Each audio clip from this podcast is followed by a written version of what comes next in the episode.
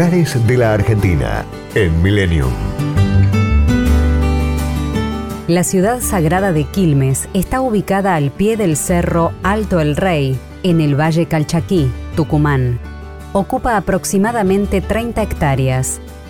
El lugar fue primero propiedad del pueblo originario, posteriormente del Estado provincial, más tarde de un concesionario privado y finalmente de los descendientes Quilmes.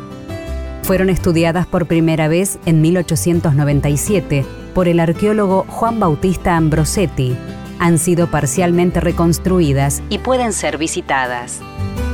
Los Quilmes fueron uno de los asentamientos prehispánicos más importantes de los valles calchaquíes hacia el año 800. Alcanzó gran desarrollo social y económico. En el siglo XVII llegó a tener 3.000 habitantes en el área urbana y 10.000 en los alrededores.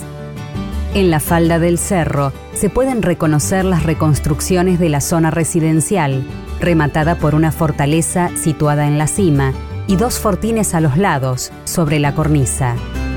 En el año 1667, los más de 2.000 sobrevivientes de la lucha contra los conquistadores fueron desarraigados y trasladados a pie hasta las proximidades de Buenos Aires, actual ciudad de Quilmes, a donde llegaron apenas 400.